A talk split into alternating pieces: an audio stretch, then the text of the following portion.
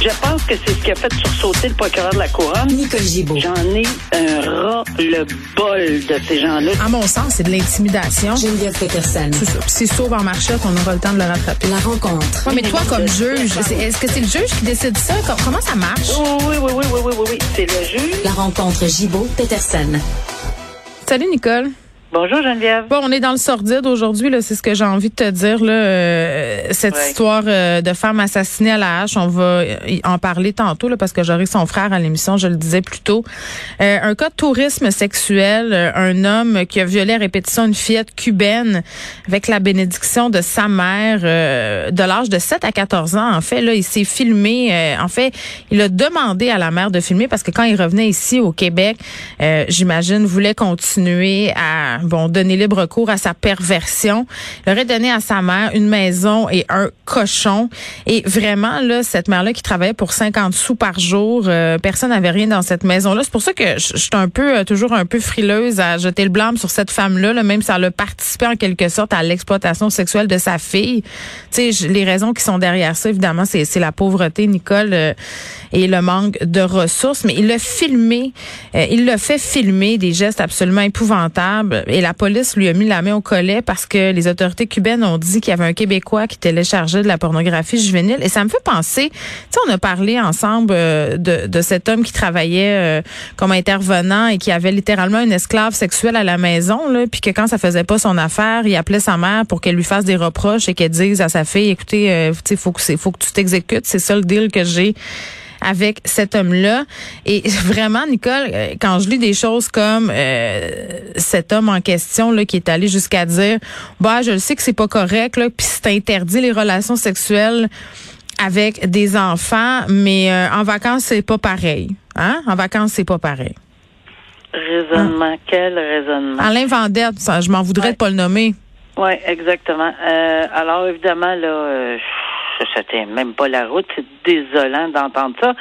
Euh, oui, c'est vrai que la mère, on comprend la situation, etc. Par contre, elle a écopé de 15 ans de Oui, ou parce 20 qu'elle a participé. Ah oui, elle a participé à, Euh, à la- à des agressions sexuelles. C'est important de le dire. Même après, même après, alors qu'il était ici, euh, il appelait puis tout ça, puis elle, fait, elle participait pour lui C'est montrer. ça. Elle agressait sexuellement sa ça. fille. Elle l'agressait elle-même. J'ai de la misère un peu, même je comprends la situation. Alors, 20 ans qu'elle a écopé la mère pour, euh, mais à Cuba. Alors, euh, mais ici au Canada, maintenant, à partir depuis euh, 1997, c'est permis euh, qu'on accuse des gens qui sont qui sont à l'extérieur, qui ont commis des crimes à l'extérieur. On n'était pas habitué euh, à ce genre de, de dossier avant Ouais. 1997. Et maintenant, il y a une disposition du code criminel à partir de cette date-là que oui, les Canadiens peuvent être euh, et euh, trouvés coupables et emprisonnés pour des agressions à l'extérieur du Canada. Il y a eu des exemples là, euh, dans le passé, Euh, mais ici, euh, bon, évidemment, on s'en remet à- au tribunal, là, mais il risque 15 ans de prison. Puis je serais pas du tout, du tout surprise qu'on y aille avec la pédale forte dans un cas aussi incroyable, aussi dégradant que ce touriste quand il part en vacances peut faire ce qu'il veut avec des enfants, avec n'importe qui. C'est un raisonnement de vraiment. Euh, regarde, on-. Mais j'ai une question euh, pour toi, Nicole. Tu me dis, OK, depuis 97, on peut inculper des, des Oui. Canadiens pour des gestes commis à l'étranger, mais cet homme-là qui possédait et produisait de la porno juvénile dans son ça. ordi, Ça, euh, c'est autre chose. ben oui, tu sais, il aurait quand même pu être euh, accusé. Ah non, il n'y a pas de problème là-dessus. Là. Quand tu possèdes la possèdes ou produis, T'as pas le droit, là. que- que- ben non, absolument pas. Ça prend pas que ça soit à l'étranger ou non, mais pour les gestes d'agression commis, par l'agression comme telle C'est ça. physique commis en à l'étranger par un Canadien, oui, maintenant c'est possible. Alors, c'est deux choses différentes, mais euh, tu as raison de le soulever, mais c'est tout à fait aussi criminel euh, de, de que la pornographie, parce qu'il y en avait beaucoup de fichiers, là, 2000, en tout cas, c'est incroyable. Là. Euh, il se faisait des films avec ça, etc., pour pouvoir consommer cette pornographie qui lui-même euh, euh, demandait avec qui il avait il avait eu des relations. Donc, on demande 15 ans de prison, c'est à mon avis, un, un strict minimum lorsqu'il s'agit de genre de relations comme ça dans un mm. contexte de la pareille sorte. Et on ose espérer que, bon, euh, le, le, tribunal va en venir à cette mm. euh, décision-là. Mais euh, évidemment, ça, ça, ça, va être la décision du tribunal dans les circonstances, parce que j'imagine qu'on n'a pas demandé, on a demandé sept ans, si je... Oui, oui, la défense demande sept ans. C'est ça. Alors, voilà. Convoi de la liberté, je sais pas si tu te rappelles euh, de cette femme là qui avait supposément été vraiment très très blessée par un cheval, même qu'à un certain moment, il y avait une fausse nouvelle qui circulait comme quoi elle aurait été tuée.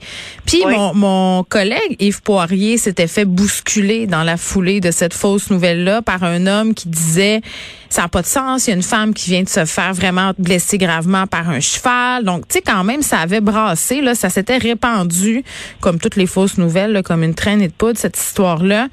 Euh, là, l'enquête est fermée pour ce dossier-là de cette femme qui aurait été gravement blessée. Finalement, ce qu'on a conclu, c'est que ses blessures étaient somme toute, euh, bon, pas si graves que ça. Elle a été blessée. Là, je pense qu'elle a eu un, entorse à l'épaule, mais c'est pas considéré comme des blessures graves là, dans ce type de dossier-là.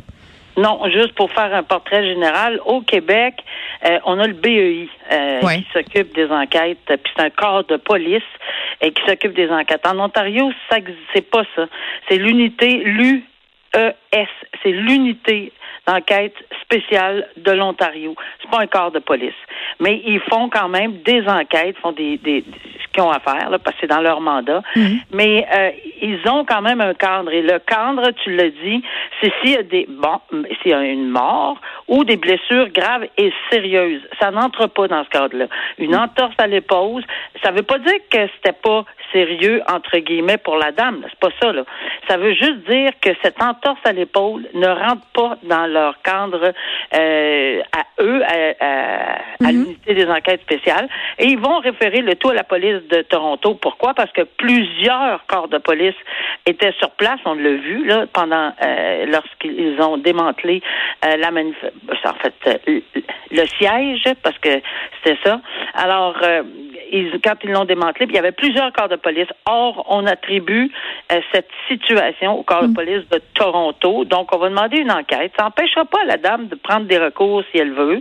Euh, elle a une côte à remonter, là, parce qu'en Ontario, euh, évidemment, c'est la responsabilité civile, c'est le tort law, j'imagine, que je, je dont j'ai pas connaissance personnellement, mais tout au mm. moins, si elle voulait prendre des recours, on verra. Mais tu sais, c'est une longue route, des frais, etc. Mais pas assez pour qu'on aille mm. euh, appliquer euh, ce qu'on ici au, Québec qu'on appellerait le BEI.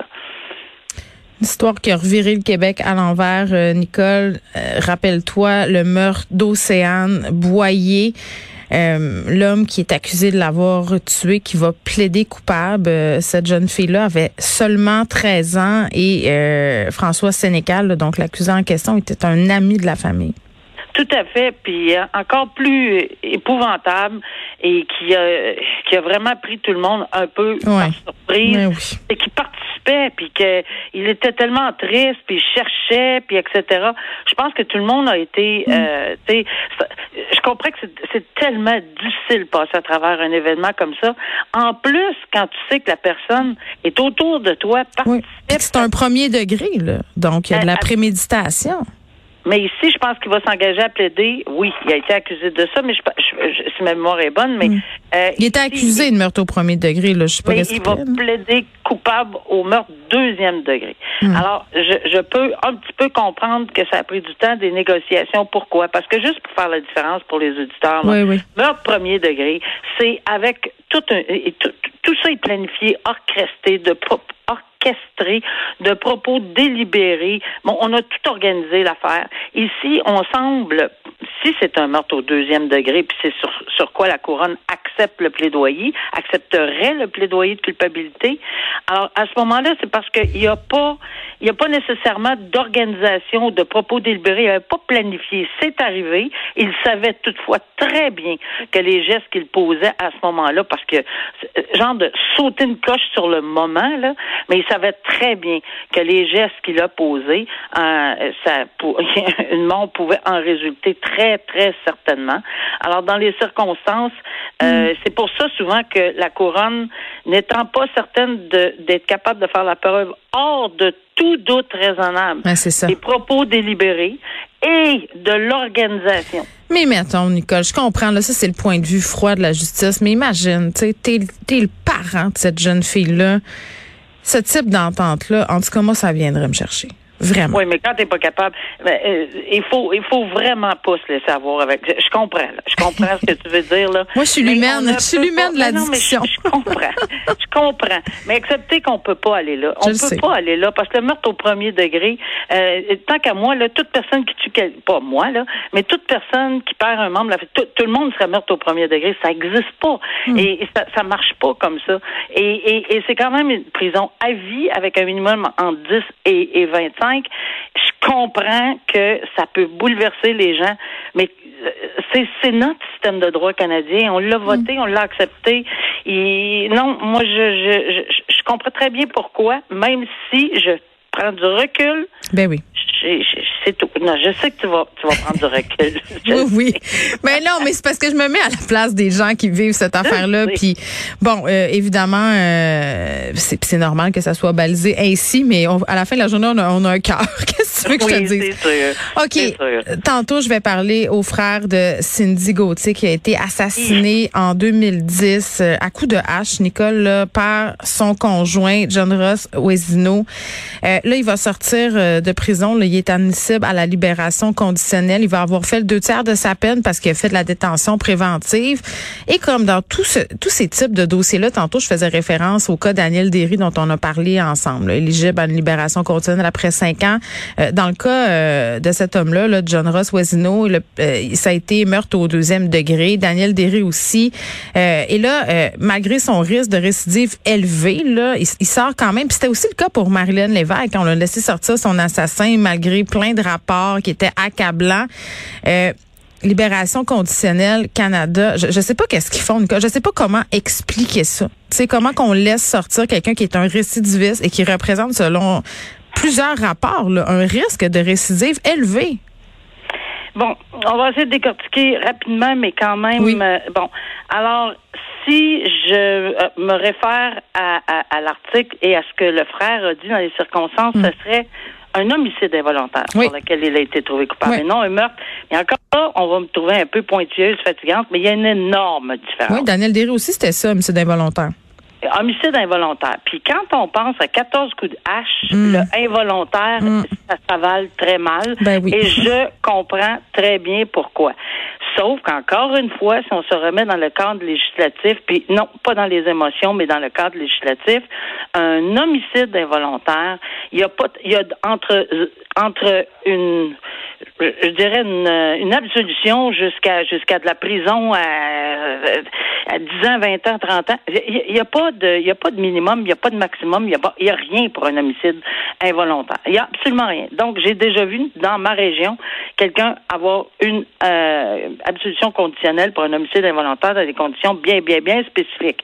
Alors ici, on a 12 ans ou c'est à peu près ça qu'on a, mm. qu'on a et euh, oui, c'est sûr que c'était un récidiviste. Euh, il y a eu, en fait, non, il y a eu 16 ans de, de Oui, il y a eu 16 ans, puis il, va, il, aura fait 12 ans. C'est ça. Il y a eu 16 ans parce que le juge lui a donné 16 ans. C'était tous les facteurs ont dû être pris en considération. Lui, le juge, elle, il ou elle, les policiers, la couronne, tout le monde, on est aussi pris dans le cadre législatif et dans les décisions. Maintenant, c'est une autre paire de manches pour les libérations conditionnelles. Eux, ils ont des décisions à prendre. Il y en a qui sortent jamais, mais ça, c'est ceux qui sont sentencés à mm. vie. Mais ici, il n'y a pas de sentence à vie. C'est un homicide involontaire qui est, où il n'y a pas de peine à vie comme dans le meurtre deuxième, ni le meurtre au premier. Je comprends que moi, j'aurais perdu ma soeur, j'aurais perdu quelqu'un dans les circonstances. Si je laisse de côté tout mon background juridique, là, je, je, suis nettement euh, bouleversée. Je, n'en, je, je, je comprends plus rien. Ça n'a aucun bon sens. 14 coups de hache, et j'en conviens. Euh, maintenant. Non, mais c'est de laisser sortir malgré un risque de récidive. Moi, c'est là où je débarque. Ben moi aussi. Alors ceci dit, là on va s'attaquer à ça. Moi, je, je, j'ai un membre de ma famille qui a siégé longtemps aux libérations conditionnelles et, et, et c'était à une autre époque, j'en conviens. Mais ceci dit, euh, il est temps qu'on revise le tout puis qu'on s'assure qu'on a exactement la bonne façon. On n'enlèvera jamais. Et d'ailleurs, euh, on ne passera pas, là. Oubliez ça, là. On a une Cour suprême qui est nettement en faveur du droit canadien sur la réhabilitation. Oubliez ça. C'est, c'est, c'est pas mauvais non plus parce qu'il y en a beaucoup. Mais mais il y a des cas exceptionnels. Mm. C'en est peut-être un. Je comprends la famille beaucoup. Je comprends vraiment son frère.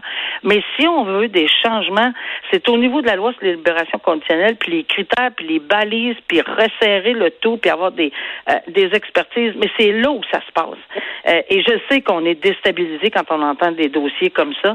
Et je, je, je, le comprends. Maintenant, toutes les étapes ont été passées. Puis pourquoi il y a eu un homicide involontaire, le frère va vous le expliquer parce que ce que j'ai lu, c'est qu'il avait possiblement été intoxiqué. Là, tout le monde va dire ça n'a même pas de bon sens. Tu tues quelqu'un intoxiqué, tu t'en sauves. C'est que, mais là, on ne fera pas les cours de droit. La question de l'intention spécifique hmm. est altérée par quelque chose. Encore une fois, c'est un cadre législatif. On n'a pas le choix. Euh, que ça soit par de la drogue, que ça soit par l'intention spécifique de tuer est absolument importante pour un meurtre premier ou un meurtre deuxième. Alors voilà, c'est pas facile à tout euh, avaler tout ça quand on a perdu sa sœur dans des circonstances comme ça. Ça n'a pas de bon sens. Merci Nicole. À demain. À demain, au revoir. Juste faire un petit suivi de l'histoire dont je discutais avec Benoît Dutrisac hier, les jeunes qui dorment euh, sur le plancher d'un gymnase dans un centre jeunesse en Abitibi, Témiscamingue, parce qu'il y a eu un dégât d'eau, ça fait neuf mois, là. La Commission des droits de la personne, des droits de la jeunesse qui a ouvert une enquête euh, après avoir été informé de la situation de ces jeunes-là. Quand même, euh, hein? On, faut se le dire, là. Neuf mois. Neuf mois qui dorment à terre, qui ont pas d'eau, qui ont pas de toilette. Là, on nous dit que ça sera réglé au mois de juin, là, mais en attendant, c'est bouteilles d'eau et on s'arrange comme on peut.